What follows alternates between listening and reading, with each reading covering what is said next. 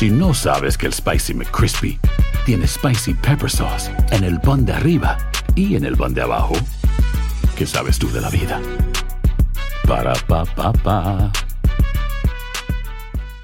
Why pay more for a separate CoQ10 supplement? Enjoy twice the benefits with Superbeats Heart Chews Advanced from the number one doctor, pharmacist, and cardiologist recommended beat brand for heart health support. The new Superbeats Heart Chews Advanced by Human is now infused with CoQ10. That's essentially like getting CoQ10 for free. Our powerful blend of beetroot, grapeseed extract, and CoQ10 ingredients support nitric oxide production, healthy blood pressure, healthy CoQ10 levels, and heart healthy energy with two tasty chews a day. Plus, Superbeats Heart Chews Advance are plant based, so you get heart healthy energy without stimulants. For a limited time, get a free 30 day supply of Superbeats Heart Chews on all bundles and 15% off your first order by going to radiobeats.com and using promo code DEAL. That's radio, B E E T S.com, code DEAL. Lucero junto a José Ron protagonizan El Gallo de Oro. Gran estreno miércoles 8 de mayo a las 9 por Univisión. Y de las mejores. Bienvenidos al podcast de Noticiero Univisión Edición Nocturna. Aquí escucharás todas las noticias que necesitas saber para estar informado de los hechos más importantes día con día. Lunes 18 de septiembre, así comenzamos la semana. Ovidio Guzmán, el hijo de Joaquín Guzmán, empezó a rendir cuentas a la justicia estadounidense como un pez gordo de tráfico de fentanilo a Estados Unidos. Tenemos los detalles de lo que ocurrió en una corte de Chicago. Mientras la abogada de Emma Coronel habló en exclusiva con Univisión sobre los planes de su clienta tras salir en libertad. Encuentran armas en la casa donde se atrincheró el presunto asesino de un policía de Los Ángeles antes de rendirse. Hablamos con la madre del sospechoso. Y tenemos los números ganadores del Powerball con un acumulado de 638 millones de dólares. Comienza la edición nocturna. Este es Noticiero Univisión Edición Nocturna con León Krause y Mike Interiano. Muy buenas noches y gracias por acompañarnos. Ovidio Guzmán, hijo de Joaquín El Chapo Guzmán, se declaró hoy no culpable de varios cargos de narcotráfico en una corte de Chicago, León. Así es, Maite. Nuestro corresponsal Claudio Uceda estuvo hoy a pocos pasos de Ovidio Guzmán. Esto fue lo que pasó. Cabizbajo, confundido e intentando hablar inglés, Ovidio Guzmán se declaró inocente. Vestía el uniforme naranja de recluso y llevaba grilletes en los tobillos. Cuando la jueza Sharon Coleman le preguntó si tomaba medicamentos, respondió sí, y que sufría de depresión, ansiedad y problemas estomacales que requirieron una cirugía el año pasado. Con la ayuda de un intérprete, mediante un auricular, el hijo del Chapo escuchó los cargos de narcotráfico, lavado de dinero, entre otros. Es muy uh, temprano para saber cuándo empezará el juicio. Aún tengo que revisar la acusación, nos dijo su abogado Jeffrey Lindman al salir de la primera audiencia. Lindman también representó a su padre el Chapo y a la esposa del capo, Emma Coronel. Ovidio, alias El Ratón, quien fue extraditado el viernes, es el primero de los cuatro hijos del Chapo que enfrenta a la justicia estadounidense. La DEA lo considera el mayor responsable de la crisis de fentanilo en el país. Ovidio tiene dos opciones, ir a juicio o en el futuro hacer un acuerdo para declararse culpable para evitar tiempo largo en la cárcel. Aunque su abogado dijo que no está planeando cooperar ni dar información que perjudique a sus hermanos, también acusados. Ovidio está encerrado y aislado en una celda en el Centro Metropolitano Correccional, una famosa prisión en el corazón de Chicago conocida por casos sonados de fugas por las ventanillas. El caso es de tanta repercusión que ni las medidas de seguridad alejó a curiosos como este joven mexicano. Um, es histórico y alguien como yo que quiere ser abogado me puede ayudar a aprender mucho. La próxima audiencia del ratón será el 17 de noviembre. La Fiscalía está buscando prisión de por vida y como parte del acuerdo de extradición entre México y Estados Unidos se descartó la pena de muerte. En Chicago, Claudia Uceda, Univision. Y en la otra costa del país, Emma Coronel se dejó ver en público por primera vez después de quedar en libertad. Fue una celebración por la independencia de México en un evento donde cantó su abogada, que además de dedicarse a la ley, se dedica a la música, así como lo escucha usted. María Antonieta Collins habló en exclusiva con la abogada sobre la situación de Ovidio y lo que sigue ahora para la señora Coronel. La abogada, pero también cantante, saldría a cantar horas después de conocerse la extradición de Ovidio Guzmán. Esto fue lo que nos dijo el viernes cuando le preguntamos sobre el hijo de su cliente, Joaquín El Chapo Guzmán. Un tema que nos tomó por sorpresa hoy, hoy es un día para mí, ¿verdad? importante lo que es el ámbito eh, y el aspecto de Mariel como, como cantante, así que, eh, ¿qué te parece si el lunes hablamos de eso allá en Despiertamente? Y este lunes en exclusiva, la abogada cumplió su palabra y respondió. Sabíamos que él había sido capturado, sabíamos que eh, Estados Unidos estaba llevando a cabo, ¿verdad?, los trámites para poder extraditarlo acá a Estados Unidos. Eh, sabíamos que él estaba eh, peleando, ¿no? Desde México, parando, tratando de parar su, extradición. Él perdió eh, esos procesos. ¿Qué dice tu cliente, Joaquín Guzmán Loera, sobre la extradición de su hijo Vidio? Tengo que, respetar lo que es privacidad entre abogado-cliente, pero imagino que ya él lo, vio porque pues ha sido una noticia sonada en todos los noticieros y estoy segura de que ya, ya algo sabe. Oficialmente, Jeffrey Littman de la antigua oficina donde Mariel Colón Miró trabajaba es el abogado de Ovidio Guzmán, tal y como lo fue de su padre, Joaquín El Chapo Guzmán, lo que levanta especulaciones. Formalmente aún yo todavía no soy parte de la defensa de, de, Ovidio. Hacerlo requerirá de pasar exámenes en la barra de abogados de Illinois para poder representarlo.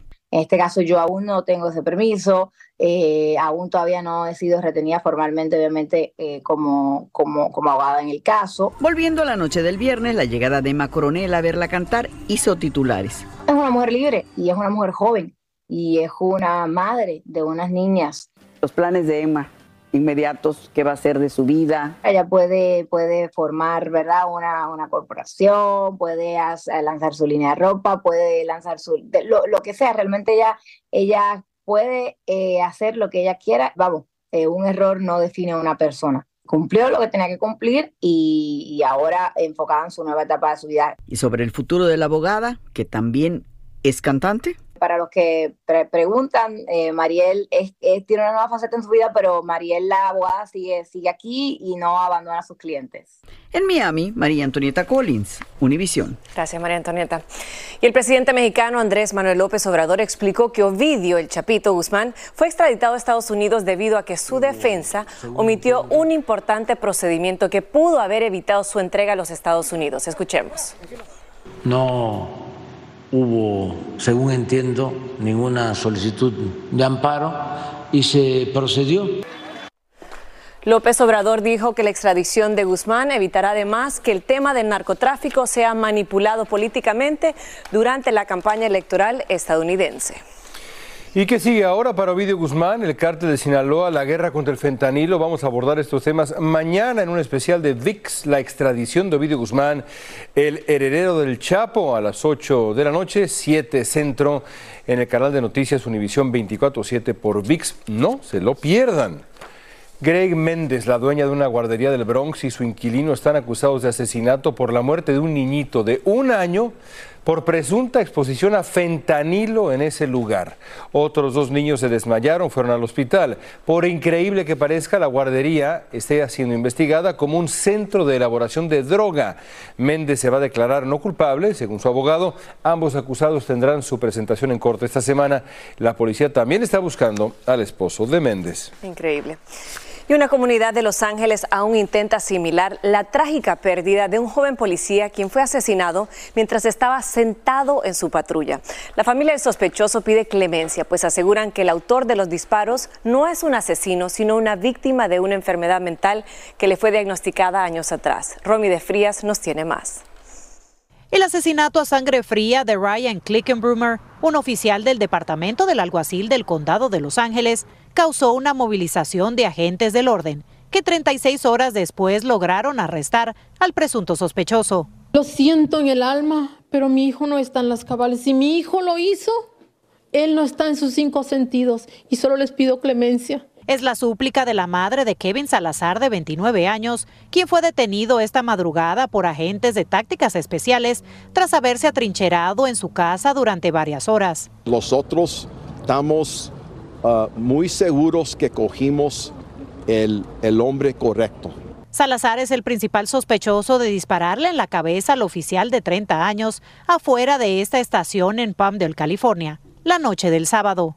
La familia del joven asegura que hace cinco años fue diagnosticado con problemas de salud mental y tomaba medicamentos. No fue cobardía, fue un momento de esquizofrenia, que, que, un episodio que le dio a él. Y él en su sano juicio es una persona amorosa, cariñosa. Y bueno, este altar que fue creado a solo pasos del lugar del incidente, donde miembros de la comunidad, aún en shock, han venido constantemente a recordar al joven alguacil que hace solo algunos días se comprometió para casarse. Era muy amable. En ocasiones me tocó venir aquí a poner un reporte y él me atendió y fue muy amable amable conmigo. Marley Salazar dice que su hijo le tenía temor a las autoridades, ya que eran los mismos agentes del alguacil quienes respondieron en numerosas ocasiones a la residencia cuando él tenía un episodio y nos explica cómo pudo obtener un arma. Solo me dijeron que tenía, que tenía un arma y que tenía el permiso.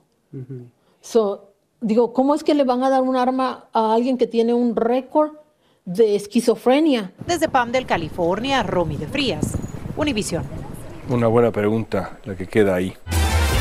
Estás escuchando la edición nocturna de Noticiero Univisión.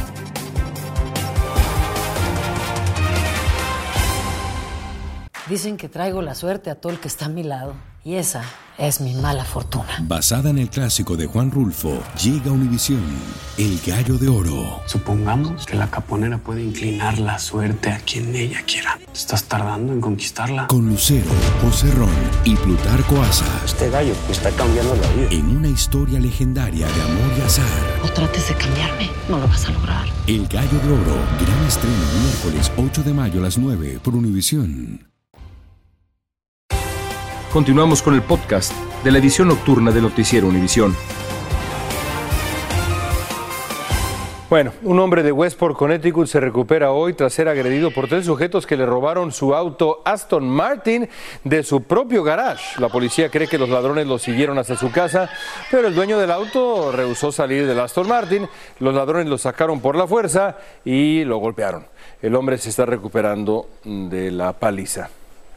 La policía del condado de Broward en Florida está buscando a tres ladrones. Parece que hablaban español. Robaron medio millón en joyas de una tienda. Vilma Tarazona tiene la historia y las imágenes. Vean. Un robo de película en esta joyería de Hollywood en el sur de Florida. La cámara de seguridad captó a los tres ladrones que entraron en la madrugada. Tenían linternas y mochilas donde iban echando las joyas que iban robando. Van con calma y hablan poco. Uno de los ladrones abre una de las ventanas de vidrio la remueve. Se escuchan las primeras conversaciones en español entre ellos. Sabían dónde estaban las llaves que les permitió abrir los estantes. Aquí hay más conversación y urgencia en sus voces.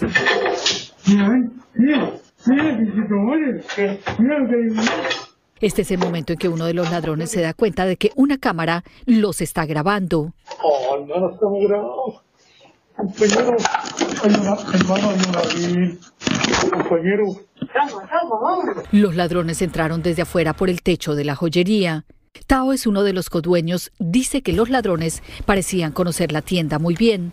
Tao, los ladrones, tú me dices que ellos entraron por el techo y, y ¿cómo Sí. bajan por ahí? Cortaron el techo allá y, y entraron con escaleras, escaleras, ¿verdad? Sí.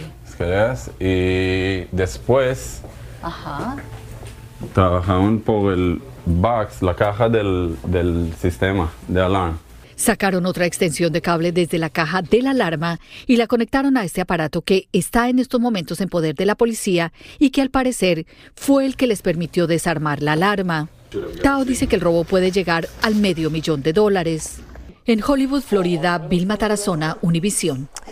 Y la Agencia Antidrogas de Estados Unidos, la DEA, publicó un video que muestra la captura del recluso convicto Danilo Cavalcante a través del lente de cámara topográfica. Se trata de una tecnología que detecta el calor corporal. El brasileño convicto de asesinar a su pareja llevaba 15 días fugado en una cárcel en Pensilvania cuando fue capturado el pasado miércoles.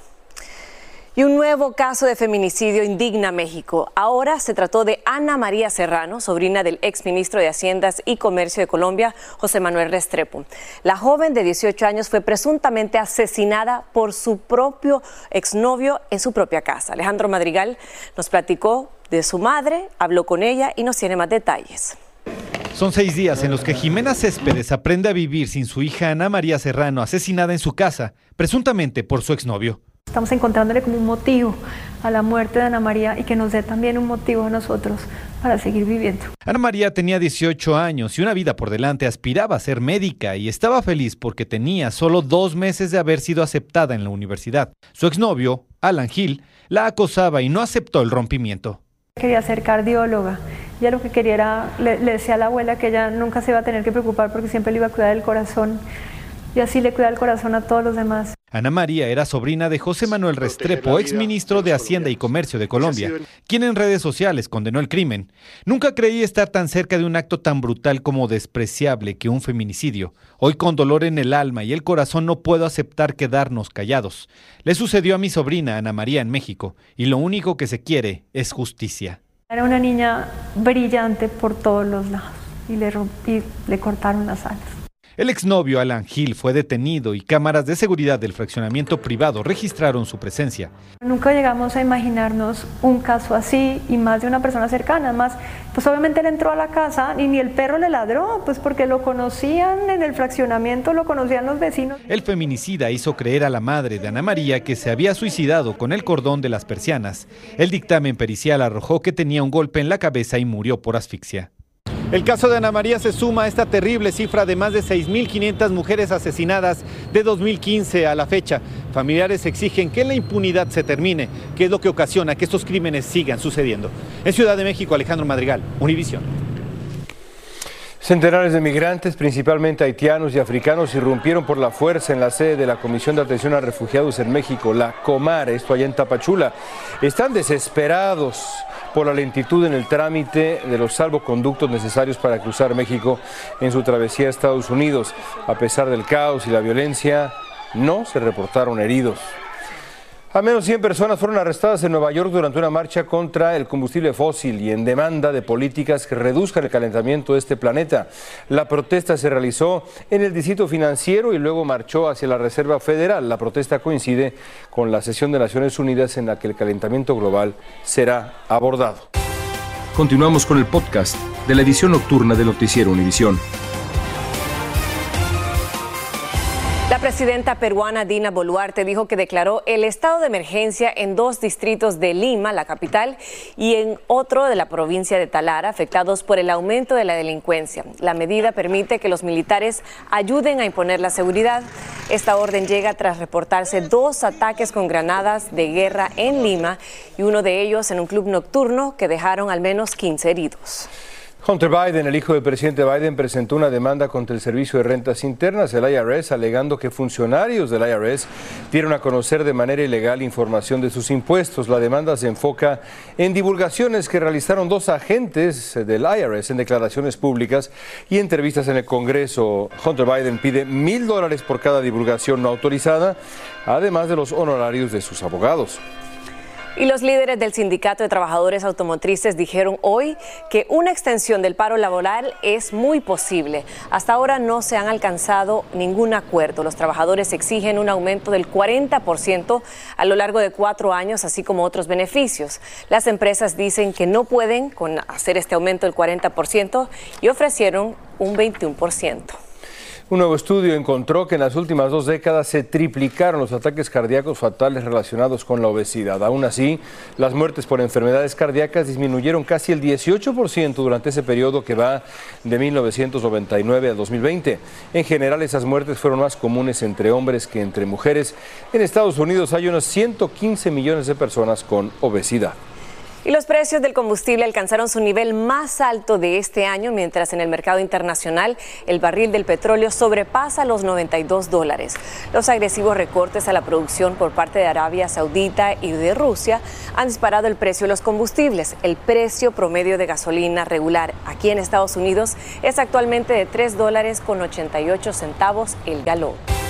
Continuamos con el podcast de la edición nocturna de Noticiero Univisión. Y a partir de hoy los usuarios de iPhone pueden actualizar el último sistema operativo de Apple, el iOS 17. Este permite intercambiar números solo con acercar el teléfono. Si lo llama un número desconocido, la llamada irá directa al correo de voz. En vivo, cuando tenga activada la configuración, silenciar llamadas desconocidas. En fin, otras cosas prácticas y peligrosas también, pero bueno. Y nuevamente no hubo ganador en el gran sorteo del Powerball. El premio mayor asciende hoy a 638 millones de dólares, pero nadie acertó los seis números. Estos fueron el 2, el 21, 26, 40, 42 y el Powerball fue el 9. El próximo sorteo se realizará el miércoles 20 de septiembre, así que mucha suerte para aquellos que como mi querido León juegan un y otra vez. Bueno, miércoles volvemos a jugar. Una vez más. Si piensa pedirle matrimonio a su novia el próximo año, no está solo. Dichas propuestas generalmente ocurren a los tres años de estar en pareja. Pero la pandemia, ya saben, causó una interrupción en las citas y por lo tanto en los compromisos, pero se espera que para el próximo año más de 240, no, para que un montón de parejas se comprometan. Muchísimas. Muchísimas. Qué bueno, que vive el amor. Gracias por escucharnos. Si te gustó este episodio, síguenos en Euforia, compártelo con otros, públicalo en redes sociales y déjanos una reseña.